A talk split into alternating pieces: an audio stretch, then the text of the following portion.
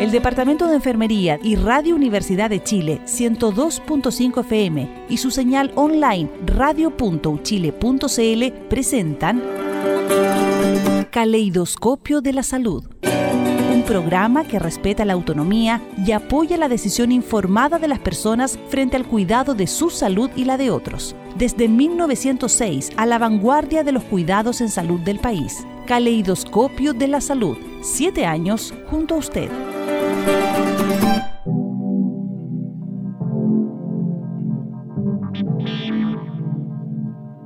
Muy buenas tardes, queridos radioescuchas. Eh, nuevamente en un programa de Caleidoscopio de la Salud.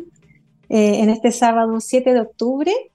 Em, em, esperamos que se encuentren todos bien, que se encuentren en familia o haciendo actividades al aire libre en este sábado primaveral. Eh, el día de hoy tenemos una invitada especial, Cristina Oteiza, eh, para hablar sobre salud mental, porque sabemos que este martes 10 de octubre es el Día Mundial de la Salud Mental, eh, iniciativa de la OMS, que este año habla de celebrar la salud mental como un derecho humano universal. Antes de comenzar conversando con Cristina, Siempre nosotros buscamos, a partir del Departamento de Enfermería de la Universidad de Chile, eh, buscamos eh, que ustedes eh, conozcan nuevas estrategias sanitarias, nuevas, formas de cuidarse, especialmente en esta primavera, que sabemos que muchos de ustedes, muchas personas están con síntomas alérgicos, con problemas de ese tipo.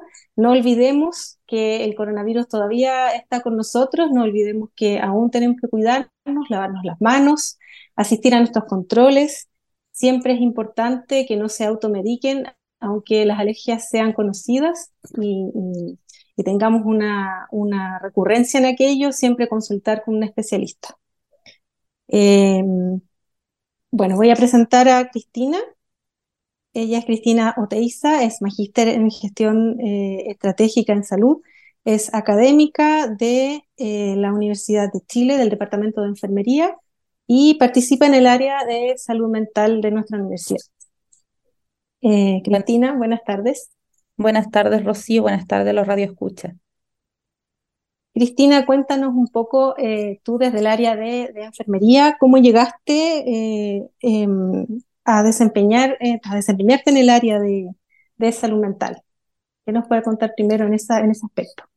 Eh, yo creo que la salud mental fue como un enamoramiento desde, desde los años de estudio. Eh, cuando, cuando me tocó realizar la asignatura de salud mental a mí como estudiante, me di cuenta que parte del cuidado integral y de la salud integral de las personas, la salud mental era muy, muy importante. Y, yo creo que eso me motivó, me motivó a, sin, sin, eh, no exenta de, de, algún, de alguna dificultad o miedo, porque es un área que hay bastante, bastante prejuicio. Eh, yo creo que me motivó a trabajar y trabajé muchísimos años en un servicio de psiquiatría en un hospital público eh, y creo que me motivó a seguir trabajando más en el área porque soy una convencida de que la salud mental, a pesar de que está separada de la salud física es parte de la salud integral del ser humano. Así que eso yo creo que es la principal motivación que me llevó a, participar o meterme en esta área. Buena, buena eh, iniciativa. Eh, en relación a la salud mental en Chile y en el mundo, eh, ¿qué, ¿qué, opinión tienes tú respecto de lo que está ocurriendo actualmente? ¿Cómo lo ves? ¿Cómo, cómo se visualiza todo este, este tema salud mental? históricamente la salud mental ha sido como la rezagada de la salud en general. Eh, siempre ha tenido dificultades desde las coberturas hasta, hasta el cómo se enfrentan y hasta los prejuicios que hay sociales y también de, las personas que trabajan en salud desde, hacia la salud mental en sí misma.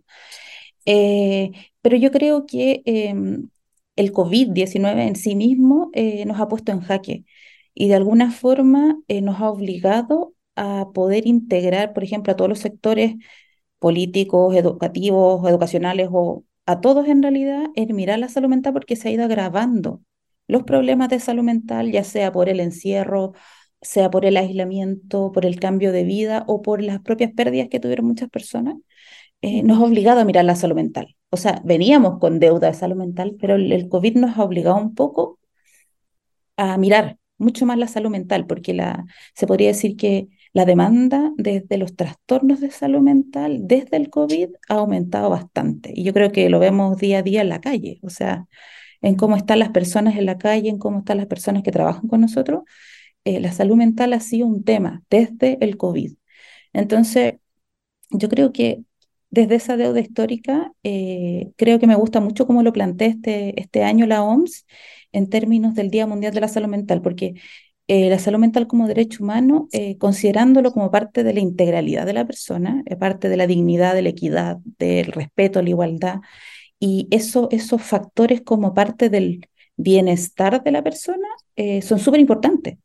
Mm. Siempre nos hemos enfocado como en la patología, siempre en la patología, y resulta que nos estamos dando cuenta que la salud mental tiene más que la patología y temas ambientales que también determinan el cómo las personas enfrentan los problemas y, cómo las personas también sufren las problemáticas de salud mental o psiquiatría. Entonces, el, yo creo que el, mundo está en una encrucijada frente al solucionar temas de salud mental pensando en que ya desde siempre, por ejemplo, eh, aumentan el riesgo de otras enfermedades. La salud mental concomita muchas veces con otras enfermedades ya sea provocando otras enfermedades o ya sea causa, o sea, perdón, consecuencia de otras enfermedades. Eso es lo primero.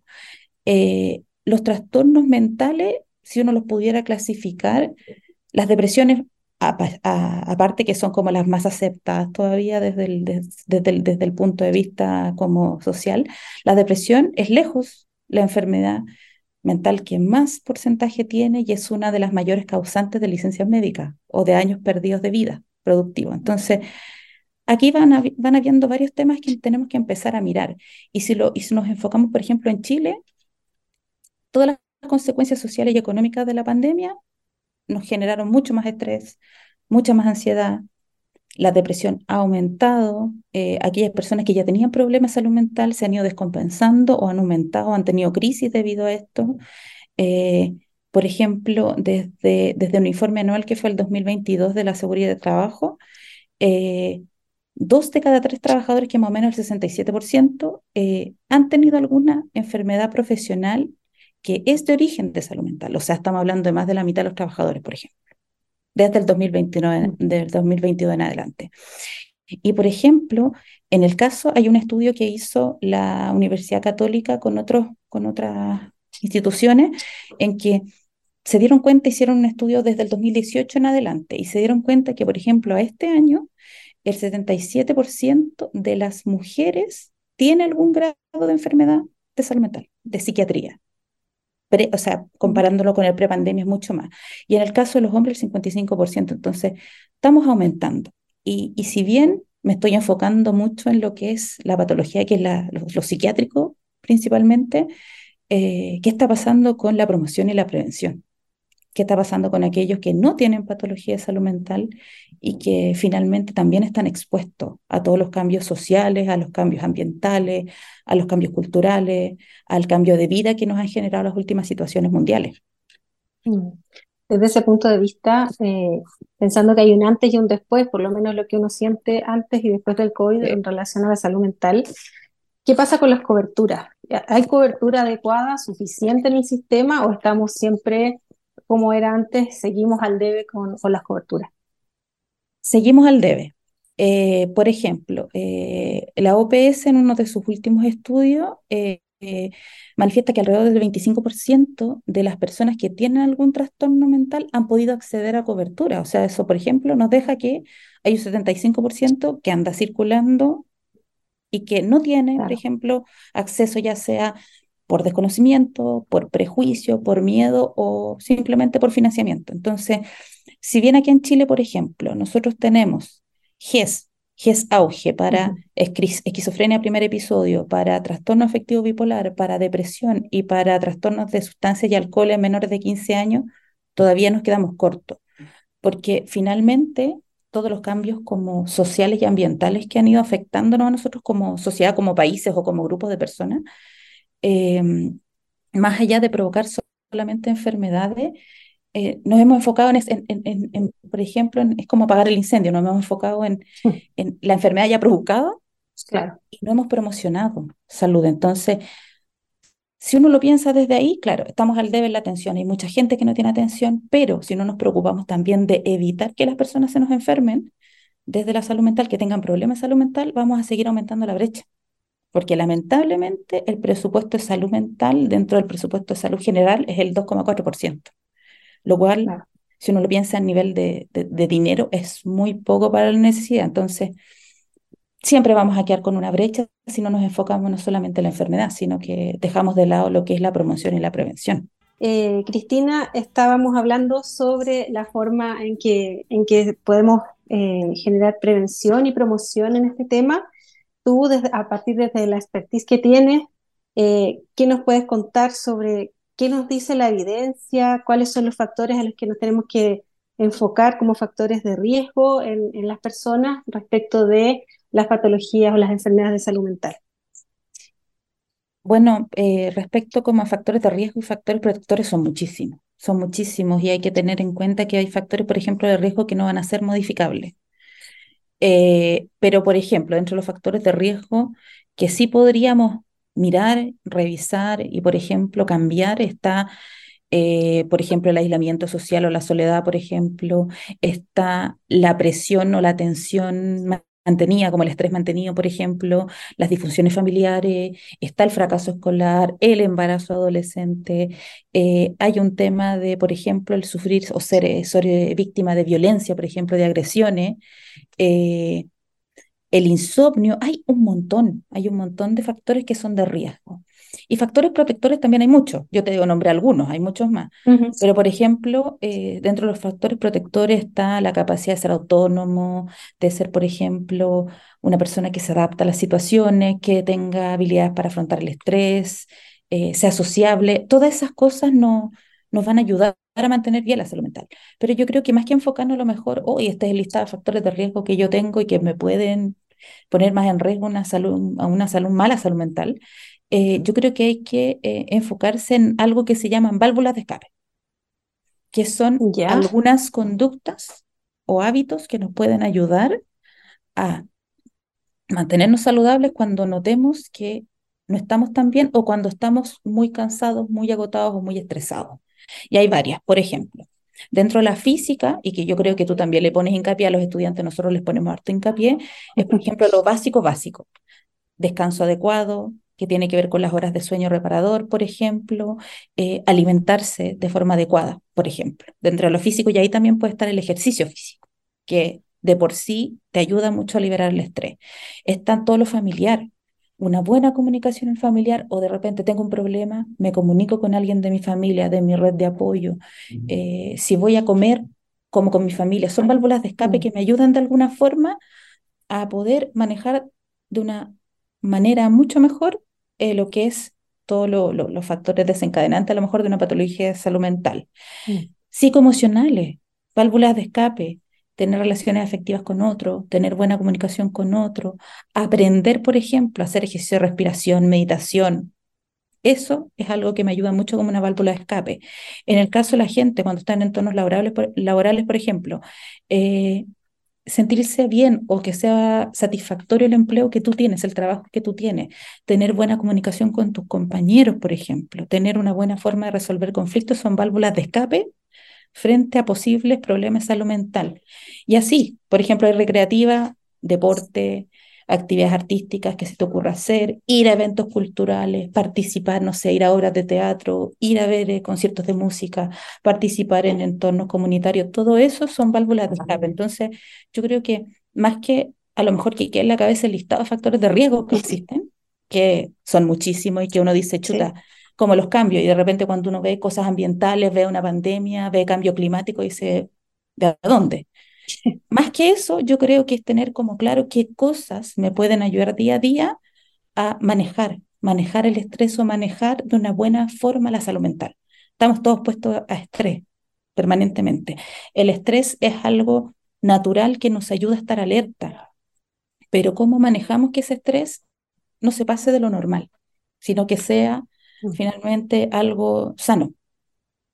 Justamente te iba a preguntar por eso, porque eh, las válvulas de escape son sumamente necesarias, pero tengo la sensación o la impresión de que en el estilo de vida que llevamos habitualmente, bueno, siendo, siendo eh, bien eh, en Santiago la, vida transcurre de una manera muy, eh, muy acelerada, ¿no? los tiempos para comer en familia o los tiempos para conversar a veces son bastante reducidos. Entonces, es más complejo llevarlas a cabo, pero hay que, ¿cómo educamos a la población para que eso se genere? ¿Cómo, cómo lo hacemos para fomentar? Yo creo que lo primero es como trabajar con las comunidades, con los grupos en los territorios. Yo creo que la única forma de bajar la información es no poner, no es poner un folleto ni poner una publicidad, sino que yo creo que ir a la comunidad y trabajar con esa persona, decirle, mire, eh, cuál es su casa, a ver cómo es su dinámica familiar y ver ahí qué cosas la persona puede hacer. Porque si una persona que hace turnos de noche no le puedo decir que tengo un sueño reparador porque probablemente no lo va a poder tener. O una persona que no tiene dinero, por ejemplo, para inscribirse, inscribirse y hacer yoga o otra cosa, no le voy a pedir eso. Pero yo creo que lo principal, como para poder hacer realidad esto, es lo primero, eh, pensar que pequeños cambios, pequeñas cosas me pueden ayudar. O sea, ya con el hecho de que respete mi hora de comida, ya es un cambio. Eh, y también es que estos cambios, estas válvulas de escape se establezcan de acuerdo a la realidad de cada persona y de acuerdo a los recursos que tiene. Porque tal como te decía yo, no podemos dejarlo como la estratosfera y decir, haga X cosas si no tiene acceso a la persona.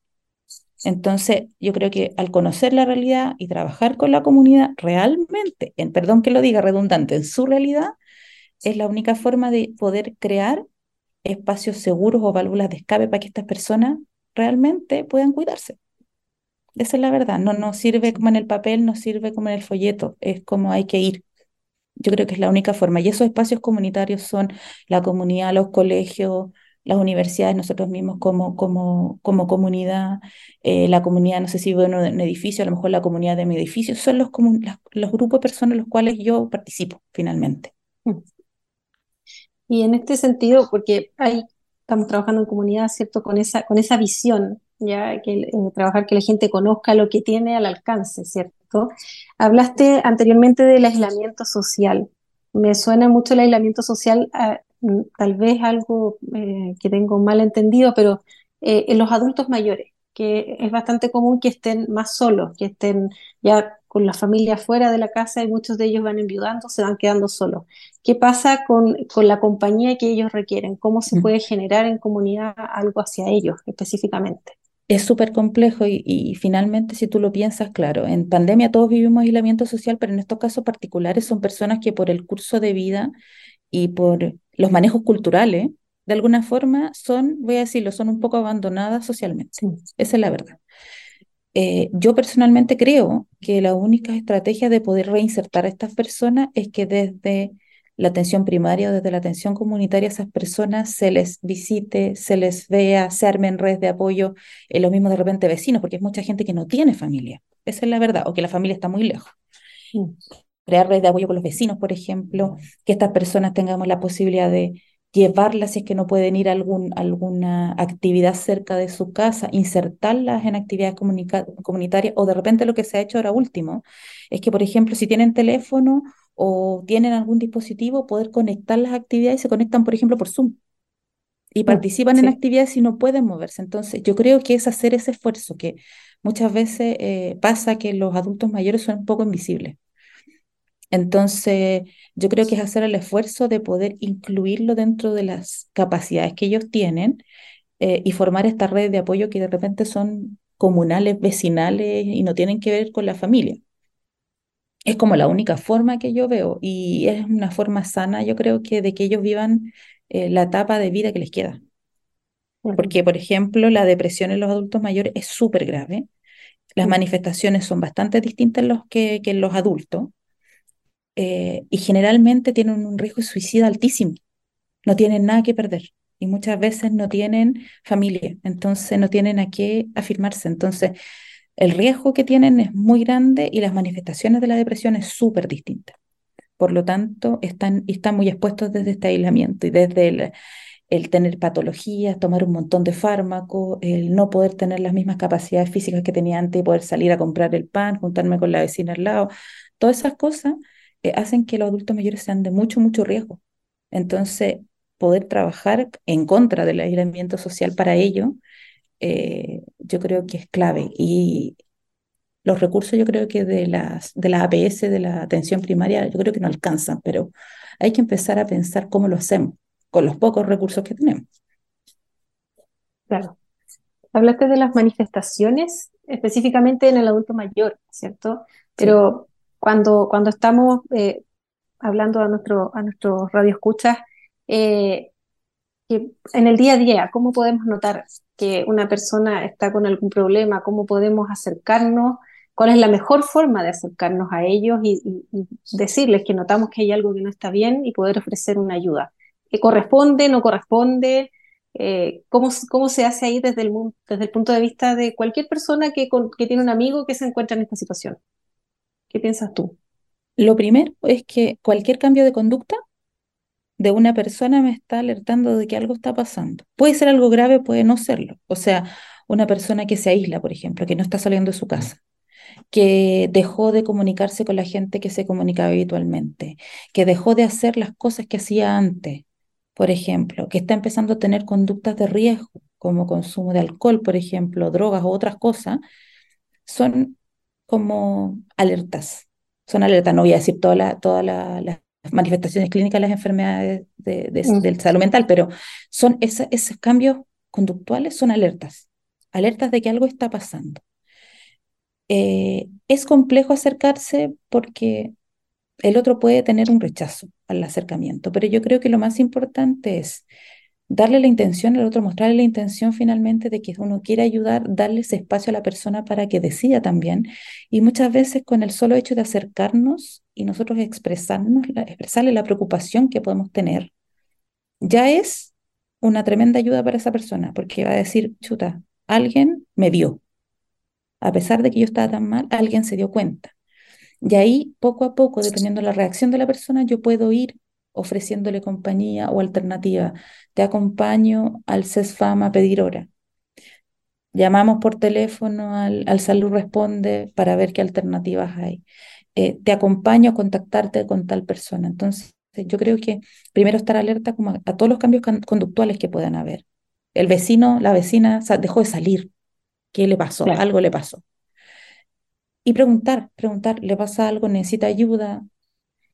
Sin detalles, no tiene para qué mencionarte detalles, porque probablemente no lo va a hacer porque tal vez no es una persona tan cercana, pero sí que la persona sepa que tiene una red de apoyo y poder ofrecerle a lo mejor eh, el contactarlo, contactarlo con una instancia que permita que esa persona, eh, por ejemplo, acceda a un tratamiento. Porque nosotros le tenemos miedo, realmente hay miedo como del, desde la salud mental. Estamos con Cristina Oteiza, académica de la eh, del Departamento de Enfermería de la Universidad de Chile. Perdón. Eh, Cristina, estábamos hablando sobre eh, las patologías de salud mental, ¿cierto? Y desde los, hablamos de factores de riesgo, etcétera. desde el punto de vista de, la enfermería, de los roles que cumplimos las enfermeras en los distintos lugares donde nos desempeñamos, ¿qué desafíos tenemos desde ese punto de vista hacia la salud mental? Hay muchos desafíos. Eh, si uno lo piensa, por ejemplo, desde el rol político de la enfermería, eh, está el, tener que participar eh, en la creación de políticas públicas que aborden el tema de la salud mental, como nosotras especialistas en el contacto y en el cuidado directo con el paciente. más allá de pensar, como les decía yo, en lo que es el tratamiento y la rehabilitación, que es como siempre lo que nos enfocamos, las personas eh, necesitan promoción y prevención. ¿Y quiénes son las garantes de eso? Somos nosotras, las enfermeras, las que hacemos mayor promoción y prevención.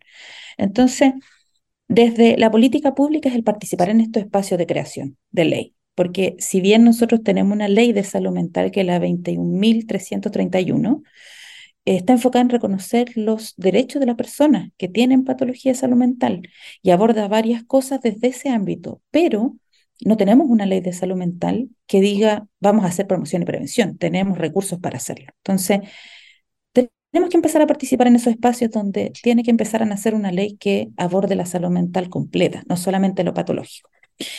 Y si uno se enfoca ya desde el rol en el terreno, desde el rol clínico de la enfermería, la promoción y la prevención, como dije, es lo central. O sea, lo primero, como dice el eslogan, si no me equivoco, de la, del, Día de la Salud Mental el año pasado, el antepasado, decía que no hay salud sin salud mental. Entonces, lo primero es nosotros como agentes de cambio, agentes promotores de salud, es poder, por ejemplo, generar entornos saludables comunitarios, juntarnos con la comunidad y empezar a ver qué opciones tenemos para cuidarnos. Eso es lo primero. ¿Qué opciones tenemos en nuestra comunidad para cuidarnos? ¿Qué opciones tenemos con la comunidad con las cuales trabajamos para desarrollarnos como persona? Porque la salud mental es ese bienestar subjetivo que incluye el desarrollo personal. Esa es la verdad. Mm. Entonces, buscar instancias de desarrollo. Ahí es súper importante considerar el enfoque de curso de vida, o sea, de que finalmente no todas las personas tienen las mismas necesidades y va a depender de la etapa en el ciclo vital o la edad que tengan las necesidades que va a tener. Por lo tanto, enfocarse en el curso de vida y en todas estas necesidades que van cambiando es sumamente importante, porque tal como lo hablábamos antes, un adolescente no va a tener la misma necesidad de salud mental que un adulto mayor. Por lo tanto, aparte de saber desde lo territorial lo que las personas disponen para poder trabajar su salud mental, tenemos que enfocarnos en los grupos etarios, cuáles son las necesidades que tienen esas personas y finalmente en esa trayectoria humana, qué cosas de desarrollo necesitan. Eso es lo primero. Además, yo creo que siempre nos quedamos cortos con el tema del abordaje, un abordaje biopsicosocial. Siempre hablamos de lo biopsicosocial, pero pasa muchas veces, yo creo que todavía tenemos el, como digo yo, la espinita de lo, de lo biológico, de lo biomédico, y yo creo que lo biopsicosocial es fundamental para la salud mental, porque como hemos visto, como hemos conversado, la salud mental no es solamente que no tengo una patología de salud mental, sino que requiere que yo tenga bienestar en mi vida, y eso incluye desde donde vivo, donde estudio, si tengo oportunidades laborales, el transporte que uso, todo influye en nuestra salud mental. Por lo tanto, el, enfoque o el abordaje biopsicosocial es como lo más importante, y yo creo que ahí, ahí la base es el sistema de atención primaria. ¿Por qué? Porque es el que está en la comunidad. Yo creo que nosotros como enfermeras tenemos que darnos cuentas, darnos cuenta y potenciar el rol de la enfermería en la atención primaria, desde no solamente estar en el box, sino que desde la intervención comunitaria, desde trabajar con las personas, desde poder ver sus determinantes sociales, trabajar con esas determinantes sociales eh, y trabajar con los grupos humanos directamente, más allá de lo que nosotros hacemos en el Vox Extensión del CESFAM, en la comunidad misma. Si bien para mí es la base, la, atención primaria también, si uno lo mira, nos está dando abasto para muchas cosas.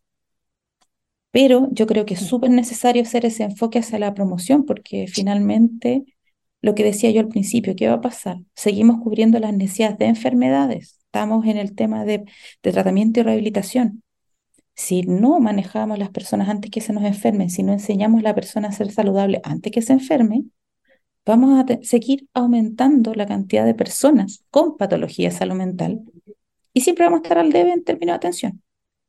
Entonces hay que empezar a visualizar que desde la enfermería, la educación en salud mental, trabajar en los factores eh, que son protectores, trabajar en las determinantes sociales que se pueden de alguna forma mejorar, eh, ver las situaciones de salud mental de las comunidades, ver cómo ellas pueden sacar cosas buenas desde su día a día que les permitan protegerse, es una pega tremenda que yo creo que enfermería la puede hacer. Y yo creo que es una de las cosas que mejor hacemos finalmente trabajar con el otro así como cara a cara y con la comunidad cara a cara, en torno a las necesidades propias de ellos. En este contexto biopsicosocial, ¿cierto? Eh, mencionaste eh, el trabajo en conjunto, ¿cierto?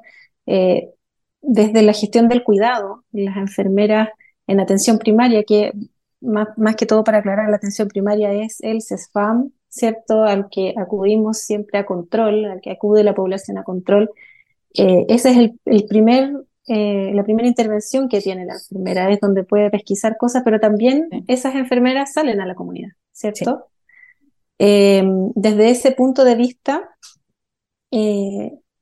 ¿Cómo, cómo, ¿Cómo, articula las enfermeras con el resto del equipo? Porque claramente en ese contexto no están solas, ¿cierto? Siempre hay un apoyo desde, la, desde los otros especialistas. Exactamente. Es que hay un tema de trabajo en equipo. Eh, históricamente en salud nos cuesta trabajar en equipo. Estamos todos tan saturados muchas veces con el trabajo que hace cada uno que cuesta de repente comunicarse. Más en la instancia, por ejemplo, en el CESAM, que cada uno tiene su oficina para trabajar o cada uno tiene su comunidad en particular. Eh, desde la salud mental es fundamental poder trabajar en equipo. Y yo creo que esto pasa por empezar a juntarnos con nuestro equipo, a conversar lo que estamos mirando, lo que estamos viendo.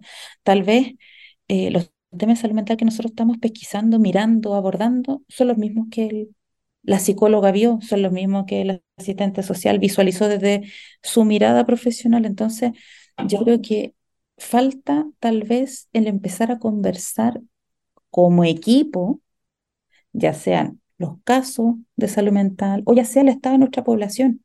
En salud mental es fundamental durante todos los años que yo trabajé, es fundamental trabajar en un equipo. No puedes trabajar solo. No resulta trabajar solo. Necesitas, necesitas al psiquiatra o al médico, necesitas al psicólogo, necesitas al asistente social, al terapeuta ocupacional, necesitas al TENS que está contigo. Eh, por lo tanto, yo creo que la única forma también de poder eh, trabajar bien salud mental desde el CESFAM es que los equipos conversen del estado de salud mental de sus propias comunidades y se pongan de acuerdo en lo que quieren hacer. Yo creo que eso también alinea los esfuerzos, porque lamentablemente, el, el, la, la, como digo yo, la demanda es mucha, la oferta es, o sea, la, la oferta es poco, y uno tiene que centrar esfuerzo, pero yo creo que es súper importante juntarnos con nuestro equipo, conversar con nuestro equipo lo que estamos visualizando en la comunidad y empezar a trabajar desde ahí, todos para el mismo lado, o sea, todos alineados en un mismo objetivo. Yo creo que eso es lo fundamental. Estamos un poco acostumbrados a trabajar como parceladamente, lamentablemente, por un tema de demanda asistencial. Pero yo creo que la única forma de hacer salud mental en la comunidad es juntarnos. O sea, no voy a ir sola, tal vez alguien del equipo que me acompañe. Pongámonos de acuerdo con quién vamos a trabajar. Ya, a lo mejor tú trabajas con este grupo, nosotros trabajamos con este otro y nos alineamos en un mismo objetivo, que yo creo que es sumamente importante. Los equipos de los COSAM, que son los centros de atención de salud mental, es como un CESFAM de salud mental, que mm. se atiende especialidad, tienen un poco esa lógica de trabajar en equipo, cosa de que la persona, claro, tiene una patología de salud mental, necesita medicamentos, necesita al psiquiatra, necesita al psicólogo, pero además necesita el apoyo del asistente social porque probablemente tiene problemas sociales que hay que abordar. Eh, tiene que a lo mejor eh, verlo el terapeuta ocupacional porque tiene que trabajar ciertas cosas de rehabilitación y reinserción social que son necesarias. Entonces, el trabajar y conectarnos como equipo y ponernos de acuerdo con lo que vamos a hacer, da esa atención integral o ese abordaje integral, ese abordaje realmente biopsicosocial. Cada uno desde su, desde su experticia, pero con un objetivo común finalmente. Eh, les voy a recordar nuestras redes sociales para que ustedes puedan acceder en Twitter, arroba caleido-uchile, en Instagram es caleidoscopio de la salud eh, pueden volver a escuchar este, este programa de radio en radio.uchile.cl y mañana, que es domingo 8 de octubre, en Radio San Miguel a las 14 horas. Seguimos con, eh, con Cristina Oteiza, académico de, nuestra, de nuestro departamento de enfermería en la Universidad de Chile. Eh, estamos hablando sobre salud mental y Cristina, quería preguntarte un poco más sobre, ya que estamos hablando desde, desde nuestra, nuestro departamento, ¿cierto? ¿Qué desafíos tenemos como desde el ámbito de la educación superior en materias de, salud mental? Ay, yo visualizo dos focos importantes. Una es la salud mental de nuestros propios estudiantes. Esa es una cosa y que ha ido cambiando en el tiempo. Y otro es cómo formamos a los futuros profesionales de salud en materia de salud mental sin restringirnos a que el estudiante sea un futuro profesional en área, sino que con competencias que le permitan transversalizar la salud mental, no importa dónde se desempeñe. Entonces, si yo me centro primero en la, salud de nuestros estudiantes, hay un tema con la salud de nuestros estudiantes que obviamente la pandemia eh, agravó nuestro estudiante, por ejemplo, se hizo, se recopiló en un estudio hasta el 2022 alguna información de salud mental de los estudiantes. Por ejemplo, el 2022 las consultas de salud mental en los estudiantes de educación superior llegó casi hasta el 80%. O sea, estamos hablando de un número tremendo. Estamos hablando que el 80% de los estudiantes está consultando por algún motivo. porque algo le pasó. O sea, ese estudiante se quedó sin herramientas para enfrentar el estrés de vida o el estrés universitario. Y a pesar de que eh, en ese estudio declaran que la mitad de las entidades educacionales tiene alguna forma de apoyo, esa forma de apoyo generalmente se restringe, por ejemplo, a estudiantes que desertan de la carrera, que suspenden estudios o que se reintegran a causa de la salud mental, más que desde la patología misma o de la necesidad de salud mental. Entonces, si lo vemos desde ahí, hay falta de redes o falta de instancias para los propios estudiantes. Estoy hablando de que no son solamente los de salud, sino yo creo que a nivel de todas las escuelas y a nivel de todas las facultades, yo creo que es un, es un, problema a nivel país de los estudiantes de la educación superior. Ahora, respondiendo a eso, el gobierno eh, este año presentó algo que se llama Agenda de Salud Mental Educación Superior. Crearon una instancia este año que se encabezó por la Subsecretaría de Educación Superior y de Salud Pública, junto con la Universidad de Chile, eh, y lo que hicieron es plantearse un objetivo, y que finalmente ese objetivo es poder eh, establecer acciones y dar a conocer acciones que puedan enfrentar este problema que hay desde la salud mental en los estudiantes.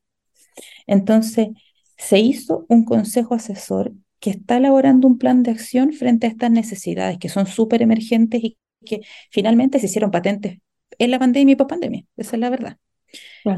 Entonces, eso es como lo primero. Yo creo que el tema de la protección de la salud mental de nuestros estudiantes y cómo vamos a manejar en las instituciones de educación superior cada una de estas dificultades es fundamental. Es fundamental. Nosotros acá en el departamento de la Escuela de Enfermería tenemos un programa de apoyo al estudiante que nos ayuda de alguna forma a poder acompañar a estos estudiantes y poder articular la red si es necesario pero yo creo que se necesitan instancias superiores, a nivel universidad o a nivel país estamos hablando. Pensando en que estos chiquillos que están estudiando van a ser los futuros profesionales y no importa el área en el que se desempeñen, tienen que tener una buena salud mental porque eso tiene que ver con el impacto social que provoca los problemas de salud mental. Entonces, eso es lo primero. Y lo segundo es como desde la educación superior nosotros formamos personas en salud, por ejemplo, y no importa si son de enfermería, si son de medicina, si son de terapia ocupacional, si son de fonoaudiología o de la carrera de salud que sea, que tengan una formación en salud mental, y en salud mental no estoy hablando de la patología, sino que en la salud mental como desde el bienestar, eh, que tengan una capacidad de enfrentar problemas de salud mental, ya sean propios o de los usuarios. O sea, que no importa si no ejerces en un servicio de psiquiatría, no importa si no trabajas en un COSAM. Yo creo que es, un, es una tarea de aquí hacia adelante de cómo eh, formamos profesionales que puedan responder, no importa en el área en el que estén. Entonces, yo creo que eso de acá en la escuela se transversaliza de alguna forma la salud mental, pero yo creo que esa transversalización y esa salud mental que se tiene que trabajar en todas las áreas debería estar inserta en todas las carreras, de alguna forma, por lo menos la de salud, si uno lo piensa que van a atender directamente a un otro. Entonces, yo creo que ese es un tremendo desafío. ¿Cómo formamos profesionales de salud que tengan habilidades y competencias para manejar problemas o lo que sea de salud mental sin necesariamente ser de la especialidad, sin necesariamente decir que esta persona va a ser un enfermero de salud mental, por ejemplo. Entonces, lo tenga incorporado a, a su quehacer diario. Exacto, o sea, por ejemplo, en, el, quehacer donde yo esté, eh, entender que la persona tiene necesidades de salud mental y no solo física. Exacto, exactamente, porque eso va a permitir un cuidado integral, que yo creo que para ahí se enfoca todo, el cuidado integral de la persona. Es porque no puede ser que, por ejemplo, un profesional de la salud, si trabaja en una urgencia, no tenga competencias para a lo mejor hacer una contención emocional, por ejemplo, o manejar una situación de duelo, por ejemplo. Entonces, cualquier funcionario, cualquier profesional de salud, y funcionario yo creo que igual, debería tener cierto manejo de salud mental, porque se va a enfrentar a situaciones. O sea, si dejamos de separar la salud mental de la salud física, que es lo que se ha hecho históricamente, y como digo yo, preocuparnos del cuello para arriba y del cuello para abajo, eh, si nos damos cuenta que la persona es una unidad, una, una cosa integral, tiene que estar las habilidades que me permitan manejar los temas de salud mental. Y eso me va a permitir evitar posibles problemas más graves de salud mental, pesquisar problemas de salud eh, mental emergente, me va a permitir potenciar la salud mental de ciertas personas y eso va directamente al bienestar de, la, de todos, el bienestar de los que somos profesionales y que también alguna vez nos va a tocar estar del otro lado, de ser usuarios también. Entonces, finalmente yo creo que esos son los principales desafíos. Esto de cómo manejamos la salud mental de nuestros propios estudiantes, y les damos un entorno saludable para estudiar y herramientas a lo mejor que necesitan para poder manejar el estrés y cómo manejamos el tema de la formación en salud mental y no necesariamente la especialidad. Claramente, sí, muy necesario que, que se continúe, que se mejore esa parte desde el punto de vista de la formación. Eh, Cristina, tenemos en este programa una tradición, ¿ya? Eh, para nuestras, eh, expertas, entrevistadas expertas. Eh, dejamos micrófono abierto unos minutos para que cuentes algo de tu experiencia, lo que, te, lo que te interese transmitir a nuestros radioescuchas, así que te dejo este espacio solo para ti. Súper, yo creo que lo más importante es poder transmitirle a lo mejor la necesidad de dejar un poco de lado el prejuicio, de no tener miedo a lo mejor de enfrentar ciertos temas que tienen que ver con la salud mental, de no temer que alguien tenga que expresar emociones porque no está bien. Yo creo que lo principal llamado para nosotros como grupo humano es empezar a un poco naturalizar el que la patología salud mental o la enfermedad psiquiátrica es algo que nos puede pasar a cualquiera y que es como tener diabetes, es como tener hipertensión, entonces, eso es fundamental. Yo creo que lo primero es sacarnos un poco el prejuicio. ¿Tenemos algún problema? Consultemos. Yo creo que eso es lo principal. Las enfermedades de salud mental, mientras más precozmente se diagnostican y se tratan, es mejor para la persona, la recuperación es mucho mejor. Eso es lo primero.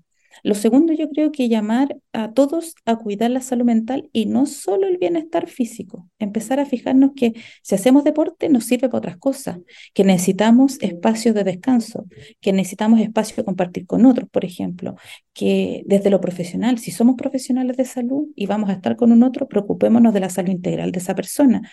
Eh, que finalmente eh, cómo yo maneje la salud física, cómo yo maneje las relaciones interpersonales, eh, cómo yo viva mi entorno laboral o el entorno académico, es fundamental en cómo yo voy a percibir mi salud mental. Entonces empecemos a trabajar la salud mental como parte de la salud física y yo creo que con este concepto que a mí me gusta mucho que es de salud integral. O sea, somos mm. unos seres completos y empecemos a mirar eso como personas que trabajan en salud y las personas como personas que viven su propio bienestar. Eso es súper importante.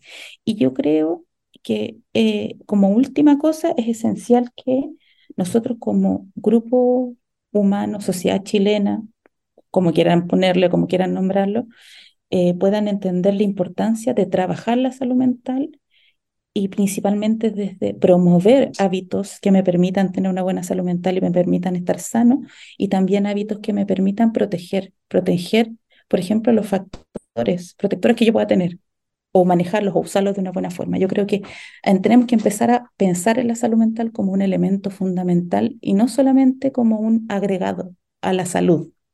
Yo creo que eso principalmente. Bueno, eh, Cristina, te agradecemos esta, esta entrevista, tu experiencia, tus consejos y tu, eh, todo, todo lo que nos has traspasado. Eh, damos el, cierre a este programa y, nuevamente gracias a Cristina Teiza, em, académica del Departamento de Enfermería de la Universidad de Chile. A todos nuestros radioescuchas nos, nos conectamos de nuevo el próximo sábado. Muchas gracias. El Departamento de Enfermería y Radio Universidad de Chile 102.5 FM y su señal online radio.uchile.cl presentaron Caleidoscopio de la Salud.